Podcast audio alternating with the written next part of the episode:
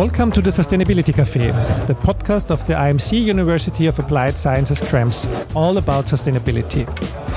In this podcast, we invite people with a connection to the university, employees, professors, students, but also external partners to talk about their viewpoint and experiences with the topic of sustainable development and how that relates to our work here at the university and society in general. This episode is recorded live with an audience during our welcome fair where we welcome all our new freshers at the university. My name is Roman Mesicek. I'm Program Director and Sustainability Coordinator at the IMC. And my guest today is Christopher Schwand, Program Director of the Bachelor Program Export Oriented Management. Hello. Hi, Roman. Thanks a lot for the invitation. And I have to say, he's also my boss in the institute. So um, I will be very uh, timid today with my questions, maybe. I shouldn't mess this up, exactly. yeah. Um, so always we start with this personal reflection on sustainability. So, Christopher, please tell us a bit what's your personal context, uh, your personal feelings with regard to sustainability, your experiences, your history. Uh, where did it start, your interest in sustainability? If you have any? so so many questions all at once. uh, so personal interest I have. I'm also here in a function where in which I'm officially the institute head of a department that is, in, among other things, including sustainability. Mm-hmm. And my internal mission is to promote sustainability on all ends, not because of the job head, but simply because I am convinced that sustainability uh, is the only way to go. If for no other reason we don't have any other options left. So we should better get moving and try to turn our environments uh, regarding both the ecosphere but also our social dimensions into more sustainable environments being good for nature being good for people. On a personal level when did this uh, when did you notice that something has to change or obviously not only personal but also professional. But what's your personal history with this topic? Um, my personal history, I have a technical education, yeah, and it also meant that I had to work massive hours at some points in my career. So. Uh, perhaps looking at the environment, I noticed that when I was working in production industries, in which not always there was necessary a focus put on the uh, uh, on the effects that we have on the environment. Yeah, also later in travel industries, much of that came into the what are we doing and is this the way that we should proceed? And personally, it was really working massive hours, uh, uh, make it, make it, or break it approach and to break it that there was breaking down so to say yourself or breaking people which uh, gave me the idea that this perhaps is not the best way how to do business and how to live personally obviously also how yeah. to live personally however uh, I, I, was never very smart at least when i was young so it takes some time to realize that yeah and it takes some time to get smart obviously yeah. for most of people. The question is, can you learn smart? And I think you learn either if you're really smart, you learn by the others, but I think I learned by my own mistakes. And what do you think about your students? Well, uh, if you leading a program, do they learn uh, to be smart in your program? Or? First, I have the best students. so, so uh, assuming that they know a lot and are already interested in the sustainability to start with, uh, it's a topic that we have on the agenda right from day one. And it's a topic that we try to instill with them, uh, not just in terms of knowledge, but also in a fire that should be burning. Uh, so uh, today, actually, many, many students really carry that within them. And uh, it starts with the admission talks. I have quite a number of topics. So at IMC, the admission process means students need to do an interview mm-hmm. on a topic usually.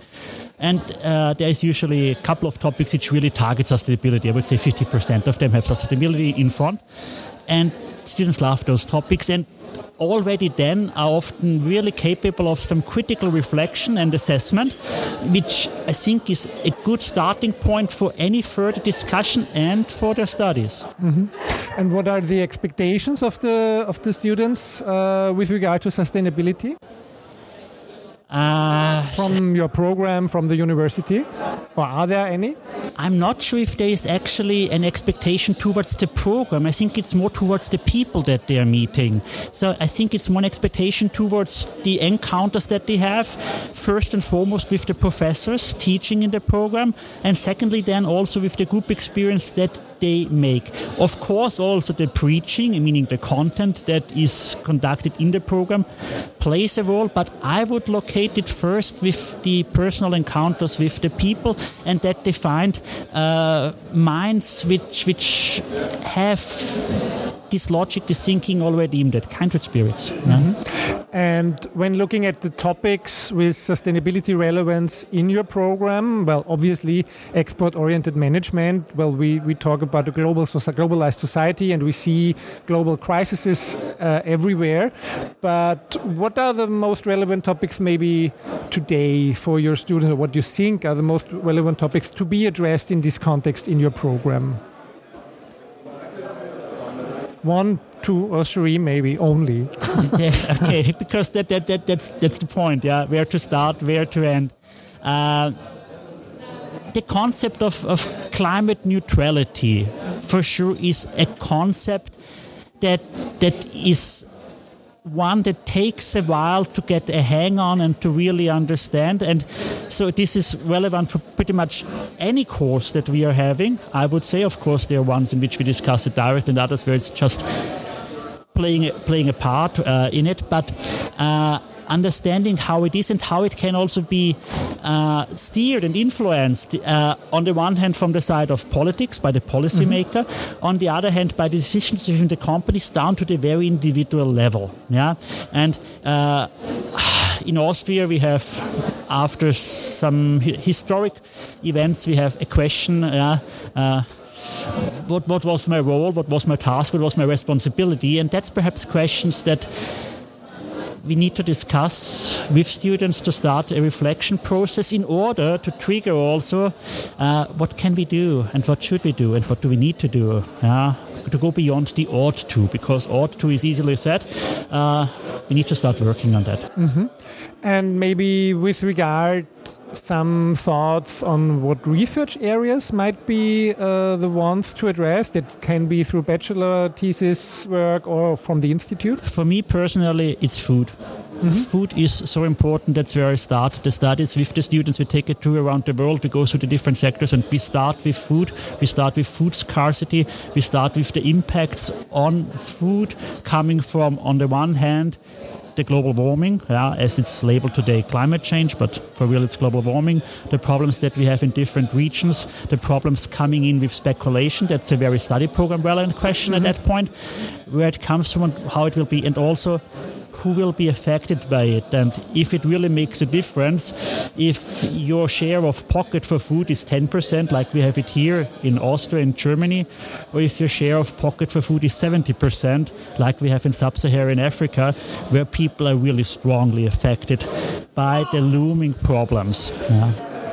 Yeah, I think food is a, a, very interesting topic. I wanted to say excellent topic, but on the on the negative side because it's so interconnected and it influences so many uh, decisions worldwide. But with regard to these systemic connections, uh, I always wonder how do you really teach systemic thinking or system thinking?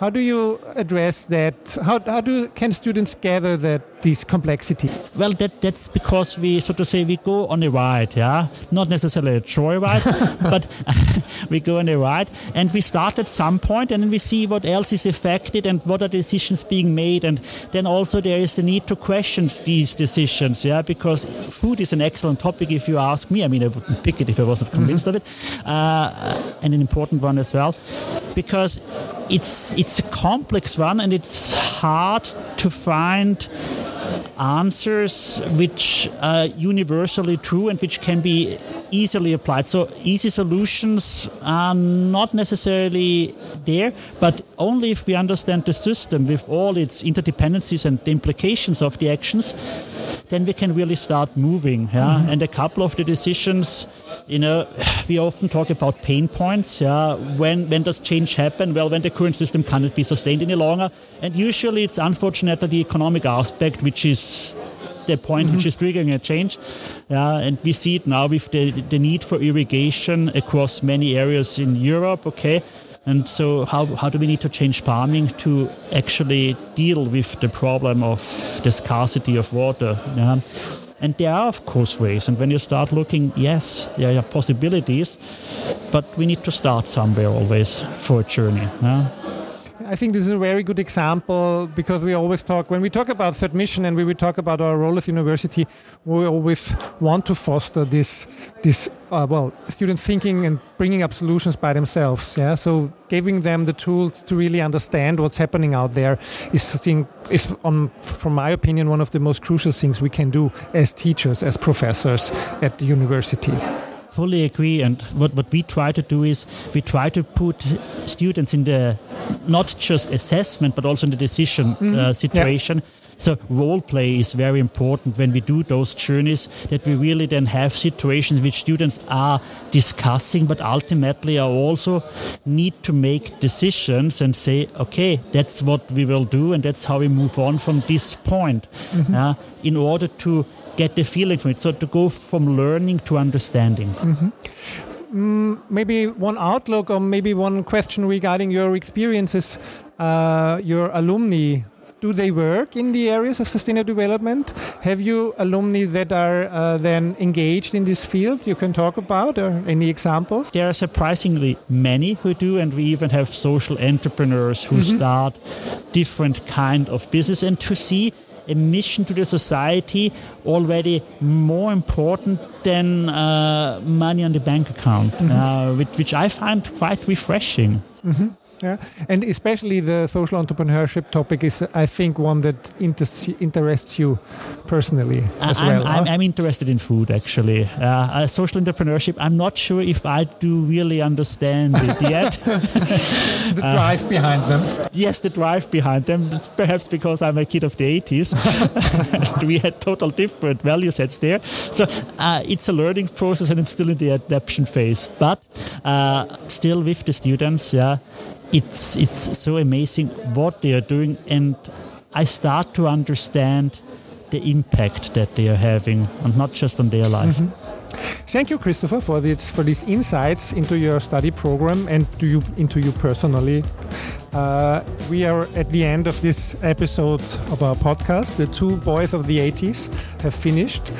Um, this uh, was our Sustainability Cafe for today. Thank you for your interest in the topic and the IMC University of Applied Sciences Krems. This and all other episodes can be found under imcsustainabilitycafe.podigee.io. The podcast is produced by our IMC Media Lab.